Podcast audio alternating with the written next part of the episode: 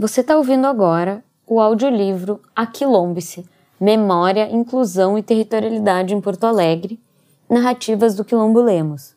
Esse livro foi escrito por mim, Elisa Alguer Casagrande, e publicado pela editora Universo Expandido.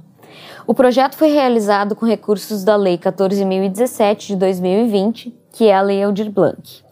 E ele foi realizado através do edital 9 da Secretaria de Cultura do Rio Grande do Sul, na capa, na parte da frente, a gente tem um tambor e sobre ele duas mãos de um homem. Ao fundo, a gente vê a silhueta desse homem. A contracapa tem o seguinte trecho: A nossa raiz vem do quilombo de Moçambique, onde a minha bisavó está lá, enterrada junto com ele mesmo. E nós somos então a sétima geração. O quilombo é o mesmo, nós somos só a extensão. Somos Moçambique também, porém somos urbanos. Por isso somos quilombolemos, porque a minha mãe, a minha avó, filha da minha bisavó, que estava lá, teve que vir naquela época, meados dos anos 30, por uma questão de trabalho. Então minha mãe veio para cá, com 15 anos, estabeleceu a família aqui, e aí por isso que a gente hoje adota essa área como a extensão do Quilombo de Moçambique. Sandro Lemos, representante do Quilombo. A pesquisa do livro é minha, Elisa Algair Casagrande. O projeto gráfico e a diagramação são da Danusa Almeida de Oliveira. A preparação textual é do Uriel Rikachenevski. A revisão do texto é da Gaia Revisão Textual. A foto de capa é do Matheus Pé. Sobre as fotos. Parte das fotos compõe o arquivo pessoal da autora e da família Lemos, assim como o acervo de outras famílias e integrantes da comunidade pesquisada.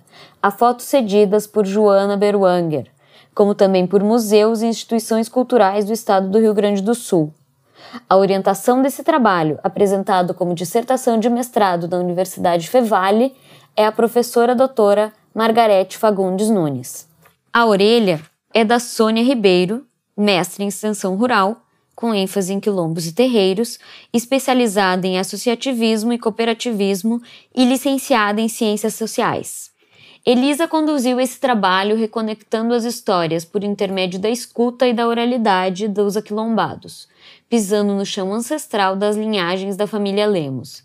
Linhagens essas que têm um princípio na memória e história das mulheres negras de retrazer a organização familiar e comunitária matrigestada por Mitoca, que permitiu voltar mais atrás e reencontrar Moçambique homem negro escravizado que resistiu às violências colonialistas e que por isso foi violentado e assassinado, tendo seu corpo plantado na comunidade. Retornando à massa de origem, sua resistência germinou, gerou e encaminhou para suas continuidades um território recriado. Esse território foi alimentado e gestado pelo sopro feminino de Rita Ribeiro e seus filhos e filhas. Essas grandes ancestrais regaram um embrião comunitário, alimentado pelas espiritualidades africanas.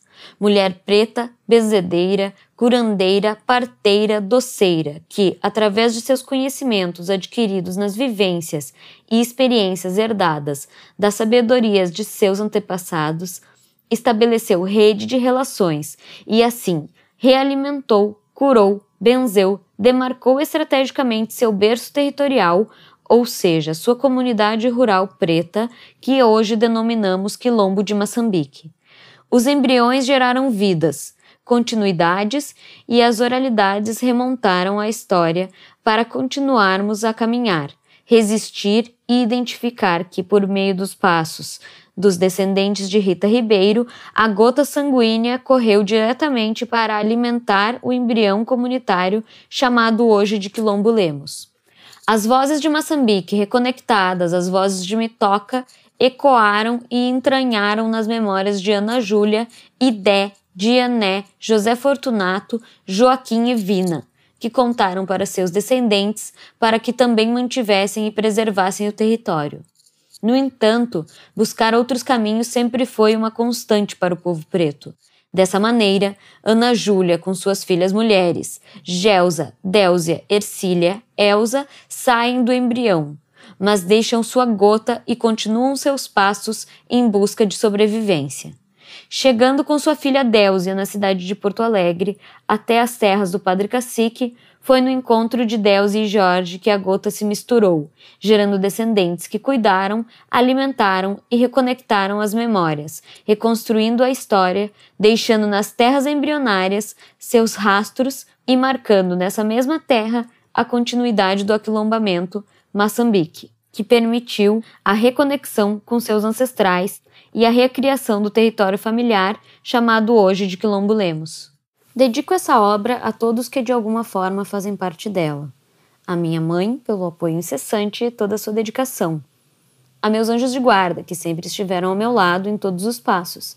A família Lemos, pela acolhida e pela colaboração durante todo o período de pesquisa.